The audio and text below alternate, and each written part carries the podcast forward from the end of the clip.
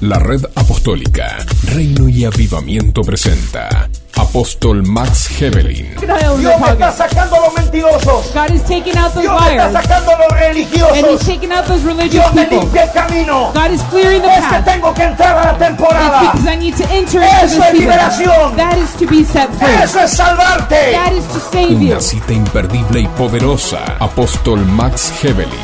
Siempre contigo. Bienvenidos. Comenzamos. Evangelio de Lucas, capítulo 17, versículo 6. Y aquí vamos a ver un pasaje bíblico que normalmente se lo usa para hablar de la fe.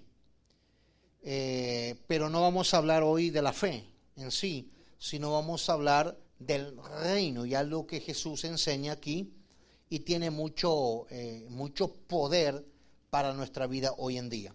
También quiero que prepare por ahí el Evangelio de Mateo 21, versículo 18. Entonces dice así Lucas 17, 6. Entonces el Señor dijo, si tuvierais fe como un grano de mostaza, podríais decir a este sicómoro, desarráigate y plántate en el mar y obedecería. Ahora vamos a Mateo capítulo 21 y versículo 18. Mateo 21, versículo 18 dice lo siguiente. Por la mañana, volviendo a la ciudad, tuvo hambre. Repito, por la mañana, volviendo a la ciudad, tuvo hambre. Vamos a hacer un poquito de historia para entender el trasfondo de este versículo que vamos a eh, tratar hoy sobre Lucas 17:6. Jesús está dando un consejo sobre la fe, pero está hablando de un sicómoro. Entonces vamos a ver qué es un sicómoro, qué es lo que dice eh, los escritos originales respecto a qué es un sicómoro. Un sicómoro es una planta, familia de la mora.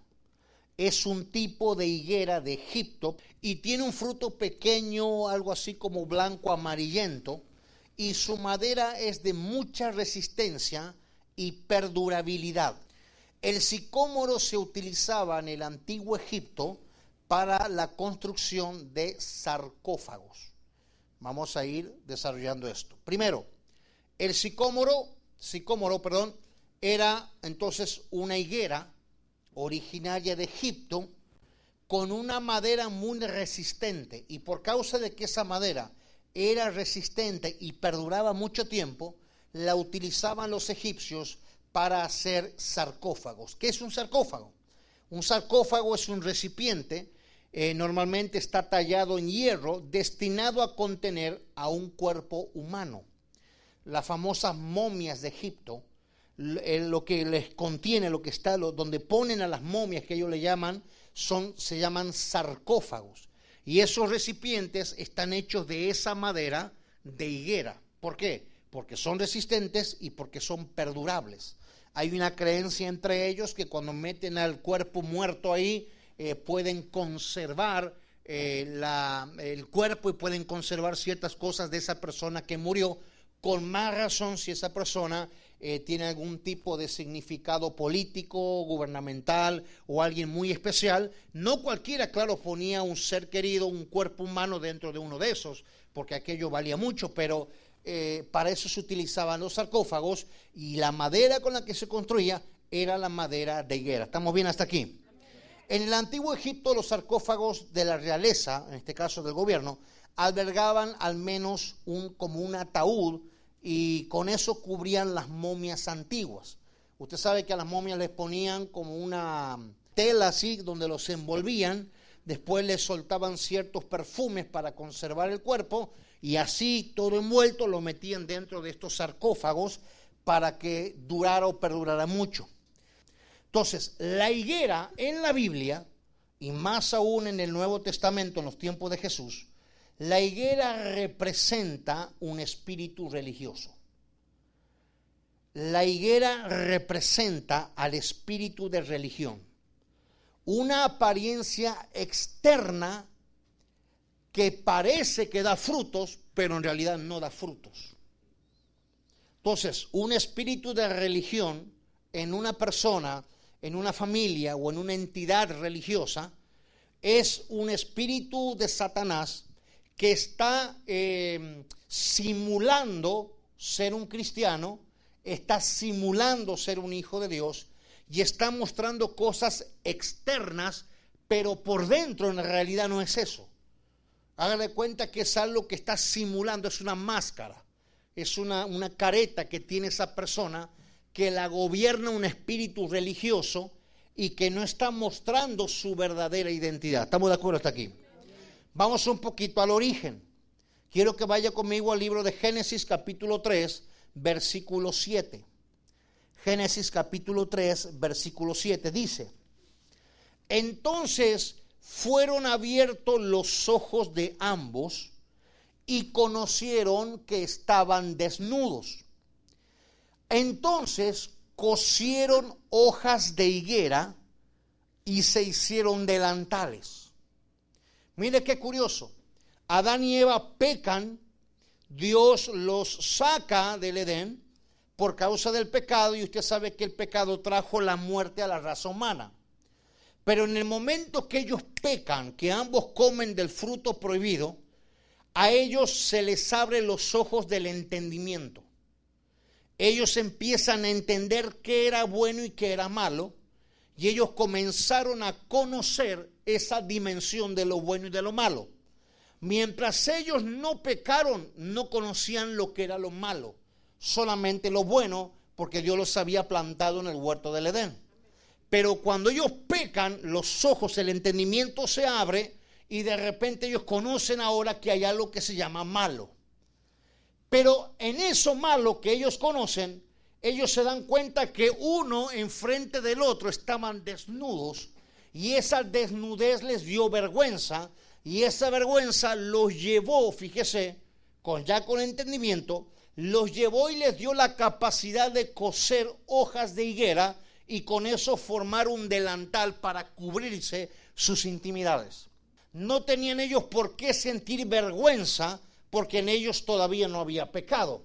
Pero cuando pecaron y desobedecieron, vino la vergüenza de estar desnudos uno enfrente del otro y la tendencia del pecado los hizo y les dio la capacidad para construir o, diseñar delantales y para esos delantales usaron las hojas de estas higueras. Primero, la madera de la mora o del, o del sicómoro se la utilizaba para cosas perdurables. Pero ahora no es solamente la madera, ahora es la hoja también la que se usaba por ser resistente, en este caso, para construir delantales y cubrir su intimidad. ¿Estamos bien hasta aquí? Cuando Adán y Eva pecaron, perdieron el estado sobrenatural. Dios creó a Adán y creó a Eva, si bien en lo natural, pero la dimensión en la que ellos fueron creados fue sobrenatural. La Biblia dice que Dios se paseaba en el Edén. Dios hablaba, como yo estoy hablando con usted, Dios hablaba con Adán y con Eva. Ellos tenían el privilegio de estar en lo sobrenatural a pesar que estaban en la tierra. Pero el estado en el que ellos estaban era sobrenatural. Ellos convivían, en otras palabras, con Dios.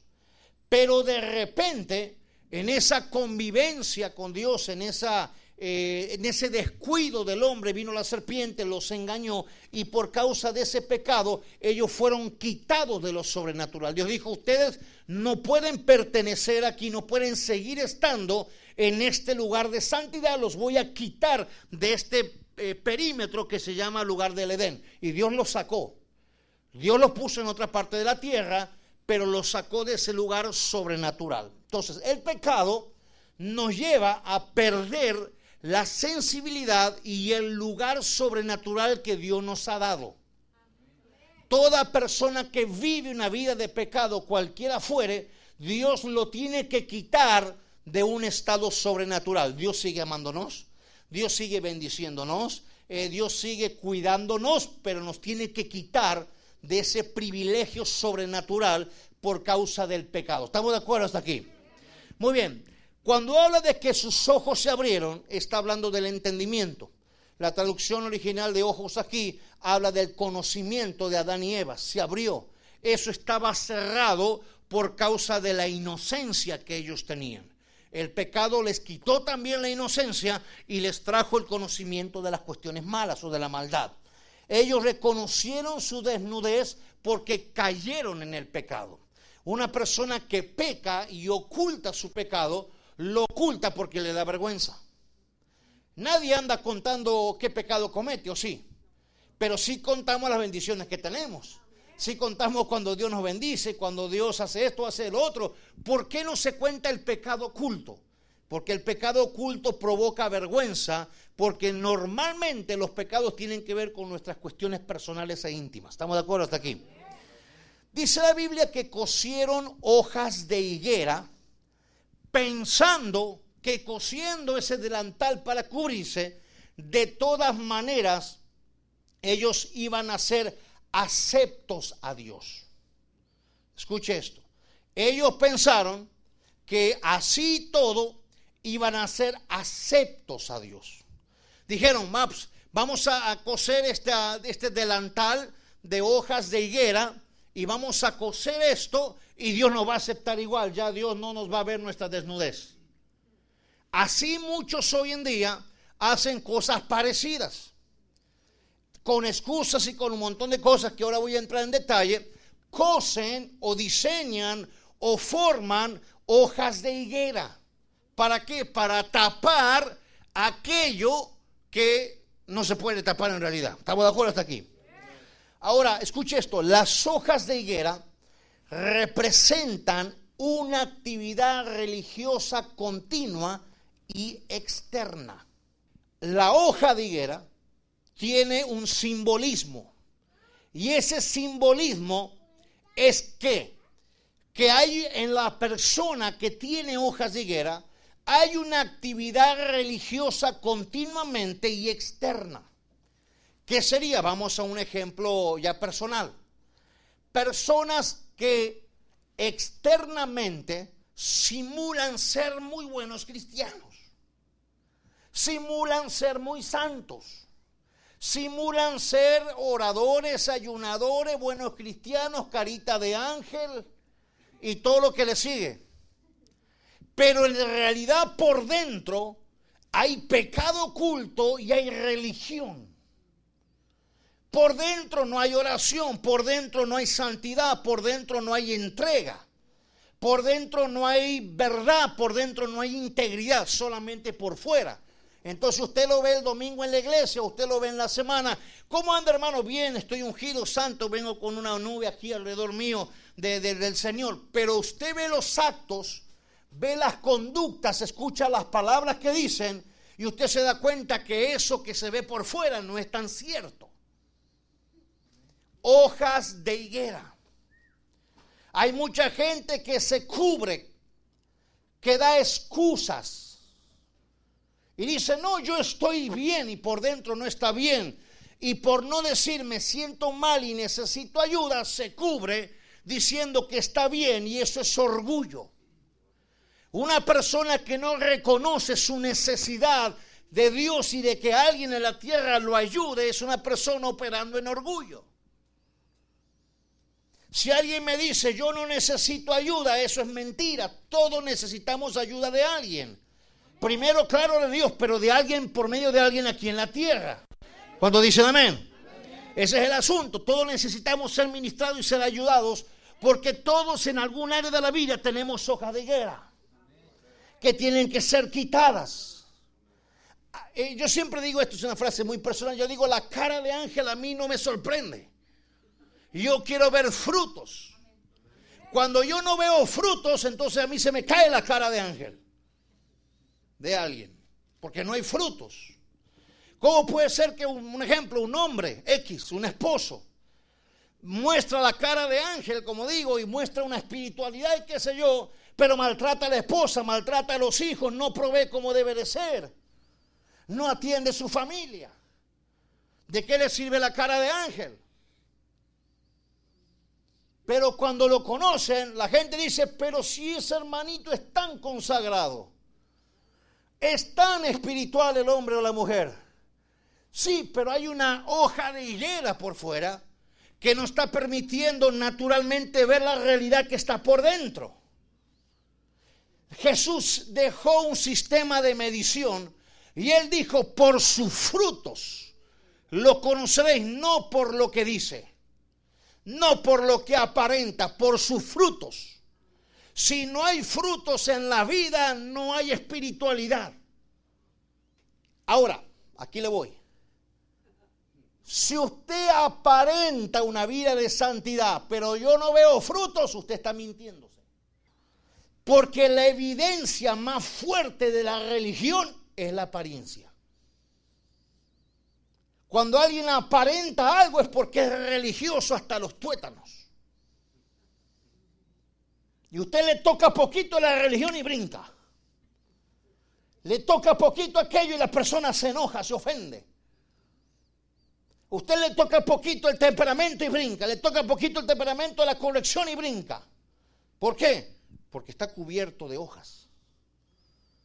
Y Dios me ha mandado a este país para sacar las hojas.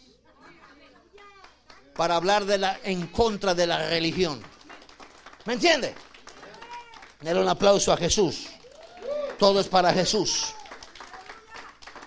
Mire, la culpa que cayó sobre Adán y sobre Eva los llevó a cubrirse. Cuando alguien comete algo y tiene culpa, se cubre. Todo sistema religioso en personas, en familias y en instituciones cristianas, usted puede buscar la higuera que quiera. Las iglesias y las instituciones representan higueras. Usted puede ir con la bautista, la metodista, la pentecostal, la apostólica, la que usted quiera. Todas tienen un pecado oculto. Por eso tienen religión. Por eso hay estructuras humanas. Porque la estructura humana, que es la hoja de higuera, está cubriendo un pecado espiritual. ¿Me está entendiendo? No hay libertad del espíritu. No hay revelación de la palabra. Hay pura estructura humana y entendimiento humano. Todo eso está cubriendo un pecado antiguo. Así que usted puede buscar la higuera que quiera, pero todas ocultan algo. Y todas tienen problemas de religión. Que aquí no se puede esto, que no se puede el otro, que no se puede el otro. La otra tiene algo parecido, que sí se puede, pero el otro no se puede. Al fin y al cabo son puras prohibiciones. Que la Biblia no habla de eso. Una cosa es lo que la Biblia prohíbe, otra cosa es lo que el hombre prohíbe. ¿Estamos de acuerdo con eso? ¿Cómo podemos comprobar si usted tiene religión o está cubierto de hojas de higuera? Sencillo. Cuando alguien le corrige en lo que usted piensa y usted brinca. Cuando usted brinca en la corrección, usted está con hoja de higuera. Cuando usted no tiene lugar a que Dios le enseñe algo nuevo de lo que usted ya conoce, usted tiene hojas de higuera. Porque no tiene apertura ni en su mente ni en su espíritu de que algo nuevo de Dios pueda ser revelado. Hay, mire, hay gente, lo dije creo la, reunión pasada, que Dios mismo se le puede presentar, Cristo mismo se materializa y no le creen. Porque su religioncito, su doctrinita le dice que el Jesús tenía barba. Y el que se presentó vino rasurado. No le van a creer. Entonces, ¿cómo conocemos a alguien? Por sus frutos. Ahora, ¿qué frutos? No los frutos espirituales. Hay gente que me dice, ah, hermano, pero yo fui a orar por el enfermo y el enfermo sanó. Y eso no es tu fruto. Ese es el fruto del nombre de Jesús, no tuyo. Ah, es que hermano, eh, yo visito a los pobres, a las viudas, a los hospitales. Qué buena obra haces. Esos no son frutos. Esos son mandamientos bíblicos, instrucciones bíblicas que hay que hacer. Frutos son los que nosotros provocamos en nosotros y en nuestra familia. Frutos son los que se provocan en el matrimonio, en los hijos, con los padres en la sociedad en la que nos movemos. Esos son frutos. Porque qué sentido que tiene que yo ande sanando enfermos y maltrate a mi esposa. ¿Qué sentido tiene que yo ande ganando el mundo y perdiendo mi familia? Eso es religión. Escuché gente decir primero Dios y segundo el ministerio y tercero la familia. Eso no existe bíblicamente. Dios es primero y segundo es la familia. De lo primero que nos van a pedir cuenta cuando entremos al cielo es de la familia. Después vamos a hablar del ministerio con Dios. Primero es, yo te entregué, lo primero es la familia. La primera institución creada por Dios es la familia y la única. Entonces cuando hay tantas instituciones en la tierra y todas dejan mucho que desear. Porque lo que hacen para mantener a la gente es esclavizarla por medio de mandamientos humanos. Para tener montones esclavizados. Pero la gente no va ahí porque quiere, está esclavizada. Ciega, vendada a sus ojos. Y las predicaciones de muchos y las enseñanzas de otros están llenas de hojas de higuera. Gente enseñando y predicando y viviendo una vida de pecado, desordenada, pero llena de títulos y de buenas, buenas, este, buenos trajes. Hmm. El espíritu de religión es una higuera que tiene mucha influencia. Hoy en día hay una incontable cantidad de, de, iglesias e instituciones religiosas que nada tienen que ver con el reino. Predican a un Jesús que no conocen. Hablan de un Dios de poder y ellos no conocen ni manifiestan el poder. Es fácil leer un manual y hablar de un manual. Es fácil leer la Biblia y decir un montón de cosas que la Biblia dice. El punto es demostrar lo que la Biblia dice. El punto es mostrar activamente y prácticamente lo que la Biblia dice. Por eso estamos escuchando testimonios de milagros y de cosas, porque el reino de Dios está sobre nosotros. Y el reino produce frutos. Y los frutos son del reino. El asunto es ese. No podemos compartir nada con la religión. Mucha gente por estos casi ya siete años que estamos en este país, en México, me ganado más enemigos que amigos por hablar de esto. Pastores, instituciones enteras han escrito cartas pidiendo que no me reciban por el mensaje. Cada carta que escriben para mí es un trofeo. Porque vamos a seguir hablando en contra de la religión. Queremos el reino en México y queremos el reino en Estados Unidos. Queremos el reino de Dios entre nosotros. ¿Cuántos dicen amén? El reino de Dios en nuestra casa, en la familia. El reino de Dios en nuestros hijos. El reino de Dios en nuestras finanzas. El reino de Dios en la escuela, en el trabajo, en la empresa. El reino. ¿Estamos de acuerdo? Así que el espíritu de religión tiene influencia. La religión tiene pecados ocultos y están ocultos bajo las hojas de esas higueras. Una vez alguien me dijo, pero es bueno ponerle eh, estructuras a los humanos, al ser humano, a la, a la iglesia, al cristiano.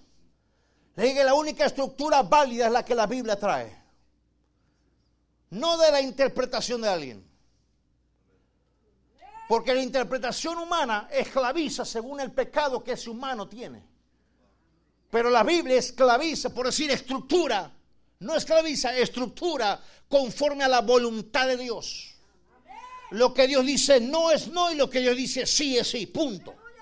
No hay discusión sobre aquello.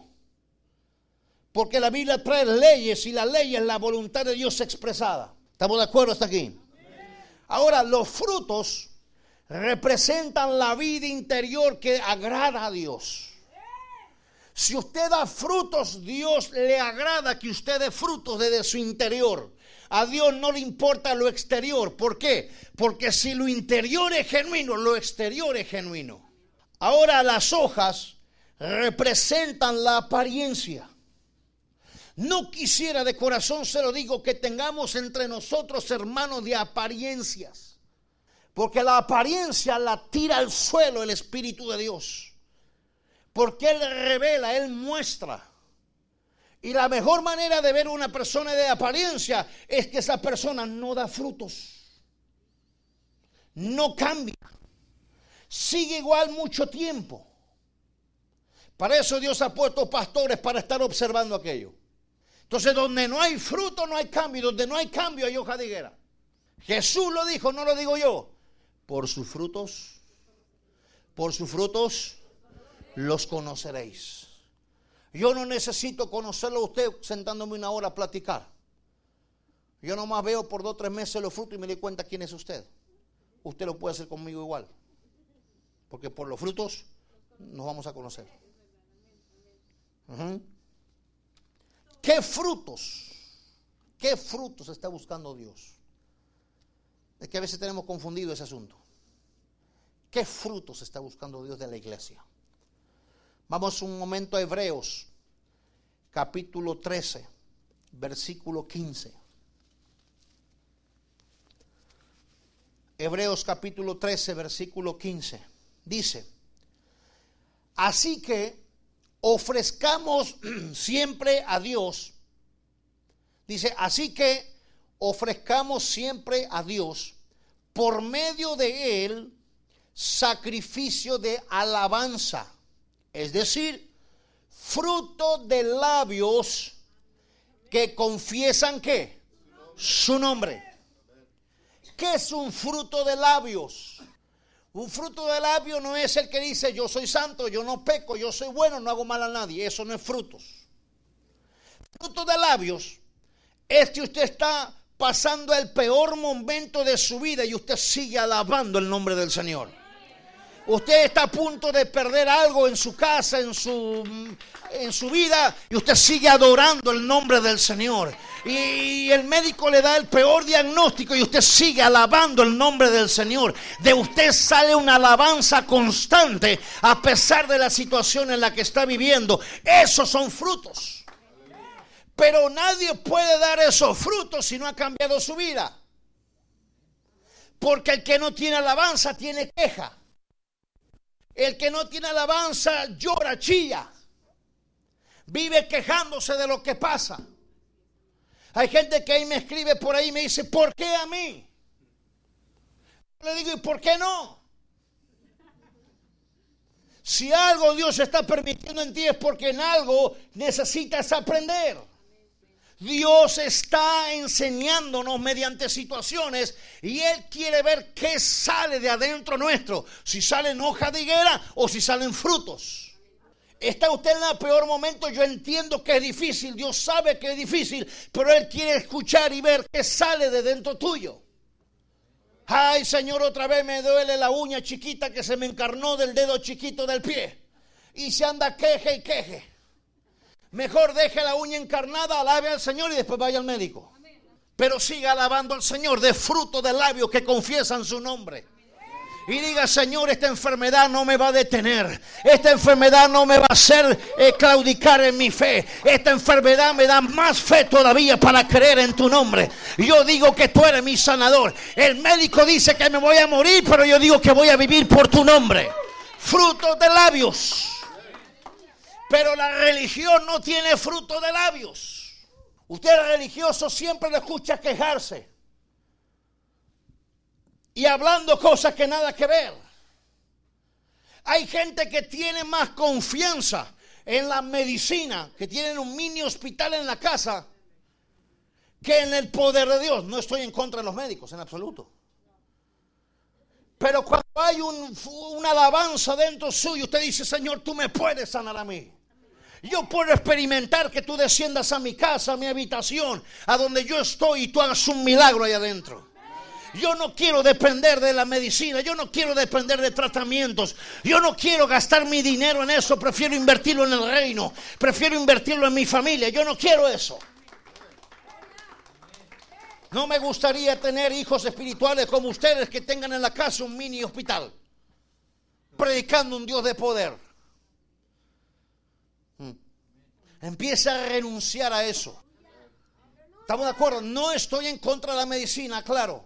Tenemos que ir al médico, tenemos que ir, pero no dependamos de él. Amén o no amén. Fruto de labio, ala- alabanza en los momentos más difíciles. Adoración espontánea en momentos de enfermedad. ¿Quién quiere adorar cuando le está doliendo la cabeza y que está a punto de explotar? Nadie quiere adorar ahí. Nadie quiere adorar cuando dice te queda una semana de trabajo, te tenemos que despedir. Nadie quiere adorar cuando dice, ¿sabe qué? Tienes que entregar la casa. ¿Y a dónde voy? Esa es cosa tuya, tienes que entregar la casa. Nadie quiere adorar cuando no hay dinero en la casa. Cuando por X o Y razón no hay entrada e ingreso. Nadie quiere adorar. Pero es ahí donde viene la gente del reino. Que le dice Dios, Señor, yo me sobrepongo a la situación y yo te adoro como si tuviera todo. Como si estuviera en la mejor casa, rentando la mejor casa, teniendo el mejor ingreso, teniendo una, una salud óptima. Yo te sigo adorando igual, no me interesa. Yo te sigo adorando. Y eso es lo que rompe la religión y el reino se establece sobre tu casa, sobre tu vida y los milagros empiezan a suceder. Qué distinto es cuando nosotros buscamos el milagro a cuando nosotros lo provocamos. Una cosa es pedir un milagro, otra cosa es provocarlo. Los religiosos andan buscando milagritos por todos lados. Viven buscando milagros. La gente del reino los provoca con fe. Señor, no tengo esto. Necesito esto y no lo tengo. Voy a tu presencia. En vez de ir a pedirte, te voy a adorar. Te voy a chiquear. Te voy a amar. Te voy a enviar todo el perfume que está dentro mío. Y sé que me lo vas a dar. Porque soy tu hijo. Porque esta familia es tu hija. Y te adoro por aquello que no tengo y que lo quiero. Y usted verá que en la semana se da. Las cosas se dan cuando hay una actitud de adoración y de frutos, no una actitud de queja y religión. Hmm. ¿Estamos de acuerdo? Ahora, según lo que la Biblia dice, Dios quiere comer fruto de nosotros. Leímos en el primer versículo, lo vamos a leer otra vez. En el primer versículo, que cuando vino por la mañana, tuvo hambre. Jesús tuvo hambre y tuvo hambre de fruto. Y fue a una higuera a buscar fruto y la higuera no tenía frutos. La religión no tiene frutos. Las escrituras de hombres no tienen frutos. ¿Qué es lo que Dios va a encontrar si viene con nosotros a buscar algo para comer? ¿Habrá frutos de nosotros para Él? Vaya conmigo otra vez Lucas capítulo 13, versículo 6 en adelante. Mira, esto está poderoso. Evangelio de Lucas capítulo 13, versículo 6 en adelante dice, dijo también esta parábola, tenía un hombre una higuera plantada en su viña y vino a buscar fruto en ella y no lo halló. Y dijo al viñador, he aquí, hace tres años que vengo a buscar fruto en esta higuera y no lo hallo. Córtala. ¿Para qué inutiliza también la tierra? Él entonces respondiendo le dijo, Señor, déjala todavía este año, hasta que yo cabe alrededor de ella y la abone. Y si diere fruto, bien. Y si no, córtala después. Está el dueño de la viña y el que trabaja la viña. Dios el Padre es el dueño de la viña. Cristo es el que trabaja la viña. Y nosotros somos la viña. Vino el dueño a buscar fruto y no encontró fruto. Y según lo que dice, que esta era la tercera vez, el tercer año que venía a buscar fruto. Y no lo halló. Entonces dijo, corta esa viña. No me da fruto. Y no solo que no da fruto. Como no da fruto, inutiliza la tierra para que otros den fruto. Córtala. Y el viñador, acostumbrado a trabajar con la viña, dijo, Señor, un añito más déjala. Me voy a encargar de cavar a su alrededor, de abonar esa viña. Si en este último año no da fruto, entonces la cortamos. Pero si da, pues qué bueno. ¿Cuántas veces habrá venido Dios a tu vida a buscar frutos? ¿Ha encontrado Dios frutos? Porque hay una orden, según lo que yo veo aquí, de cortarla. ¿A cuánta gente Dios ha llamado y le pone mil excusas a Dios? Y Dios viene a buscar frutos. Y usted le dice, Dios, pero yo he dado mucho fruto espiritual. Dios dice, yo no como de ese fruto. Esa es tu responsabilidad como cristiano. Yo quiero el otro fruto. Yo quiero el personal, el genuino, el, el íntegro, el interno. Yo quiero ver cómo ha cambiado tu corazón. Yo quiero ver cómo ha cambiado tus pensamientos. Quiero ver cómo han cambiado tu manera de tomar decisiones. Quiero ver qué tanto te has apartado del pecado y qué tanto sigues embarrado, embarrada en él. Ese fruto quiero yo. Ahora, cuando el viñador dice, dale un añito más, le voy a cavar alrededor, significa que el trato del viñador con la viña va a ser más fuerte que los anteriores. Así que muchos pueden que necesiten una pala. Ni modo. Cuando un viñador, según la historia, cuando un viñador cava alrededor de la viña, muchas veces corta raíces que ya están secas de años y están secas, pero están ahí abajo. Las tiene que cortar. Así que Dios puede venir a tu casa, a tu familia, a cortar raíces secas, romper estructuras que según tú es lo mejor que tienes. Y las va a cortar con tal que des fruto. Pero si usted no da fruto, no se va a ir al infierno, pero será cortado del propósito. Mucha gente me dice, nadie puede salir del propósito. ¿Cómo que no? Aquí lo dice. ¿Cuánta gente hay en un panteón? Muerta, enterrada y bien muerta. Que no cumplió su propósito. Porque fueron cortados. Por no dar el fruto necesario en el tiempo necesario. Porque la viña, que es la vida, no es, no es usted ni yo el dueño, es Él. Cuando nosotros nos creemos dueños, es cuando no dejamos al viñador trabajar ni al dueño de la viña comer frutos. Eso es lo que el reino produce, frutos. Si usted tiene una cierta cantidad de años en el Evangelio y no ha cambiado ciertas áreas de su vida, usted tiene raíces secas que hay que sacar. Porque si tiene raíces secas, enterradas, cubiertas que no se ven, cubierto que no se ve, está allá abajo, no se ve, va a haber que cavar. Para eso hay procesos de restauración. Para eso hay un discipulado como el que tenemos, para cavar y buscar cortar la raíz seca. El asunto aquí es que Dios va a buscar que usted dé frutos. Mucha gente me dice, no, hermano, la gracia de Dios y el amor, sí, todo lo que usted quiera con la gracia, pero nadie puede abusar de la gracia. Dios no dejará de amarte, pero te puede cortar del propósito.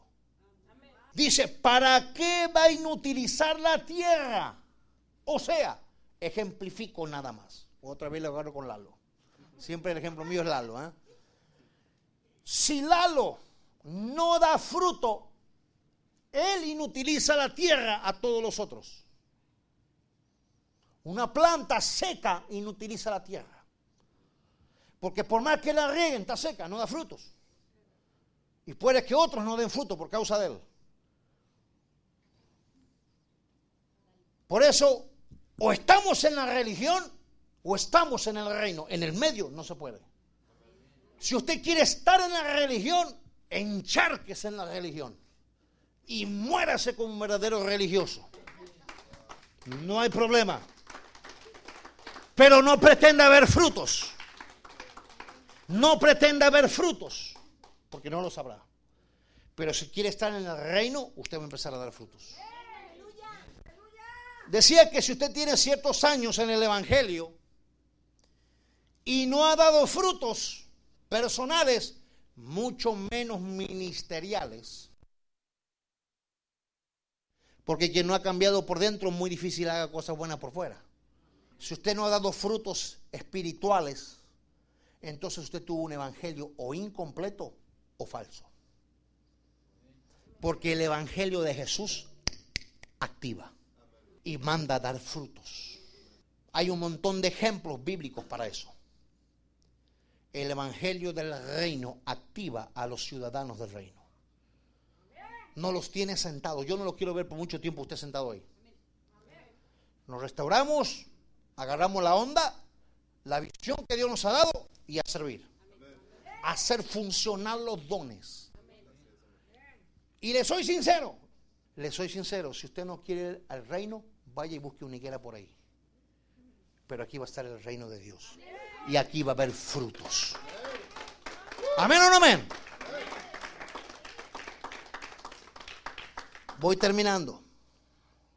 Jesús al final de su ministerio dio la higuera camino a Judea. Judea era el lugar más religioso de todo Israel. Iba para ahí. Así que iba de camino, dice según aquí la historia, y tuvo hambre. Evangelio de Mateo capítulo 21, versículos 18 y 19. Evangelio de Mateo capítulo 21, versículos 18 y 19 dice, por la mañana, volviendo a la ciudad, tuvo hambre. Y viendo una higuera cerca del camino, vino a ella y no halló nada en ella, sino que hojas solamente. Y le dijo Jesús a la higuera, imagínense Cristo hablando con la planta, nunca jamás nazca de ti fruto. Y luego la higuera se secó. ¿Cómo será el coraje de Jesús? ¿Qué le dijo? Voy a buscar fruto de esta plantita para comer. Vengo de camino, vengo caminando. Y este tipo de planta da frutos. Yo quiero comer. Y le empezó a buscar el fruto y no se lo encontró. Ahora, esa higuera representaba a Judea. Esa higuera representa el judaísmo, que es la religión en aquel lugar. Y le dijo, nunca jamás de ti nazca fruto. De la religión jamás habrá frutos. Jamás. Hay resultados. Hay eh, religiones, o no sé ni cómo llamar, instituciones, etcétera, que exigen resultados más que compromisos. Por ejemplo, hay instituciones, por lo menos de las que yo vengo de Argentina, que para ser una iglesia había que tener ciertos requisitos para ser iglesia. Si no, nomás en un grupito de locos ahí cantando y predicando. Y había etapas para llegar a ser una iglesia. Yo no encuentro eso en la Biblia en ningún lado. No lo encuentro. Pero el hombre estructurado a la iglesia. Para ciertos hombres o mujeres de Dios, para que sean pastores, les exigen ciertas cosas. Tantas almas, tanto bautismo, tanto esto, tanto lo otro, una lista de cosas. Si no, no le dan el cargo, no le dan la credencial, como si la credencial tuviera poder.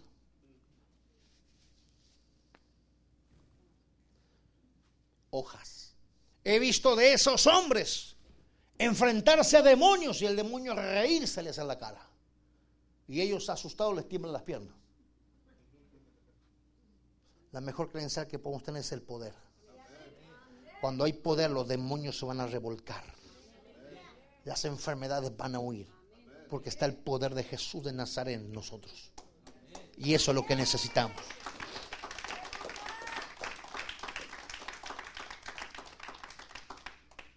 Así que Jesús no halló nada en ese árbol llamado judaísmo. La religión aún de sus padres no halló nada. Y estaba llena de hojas llamada religión.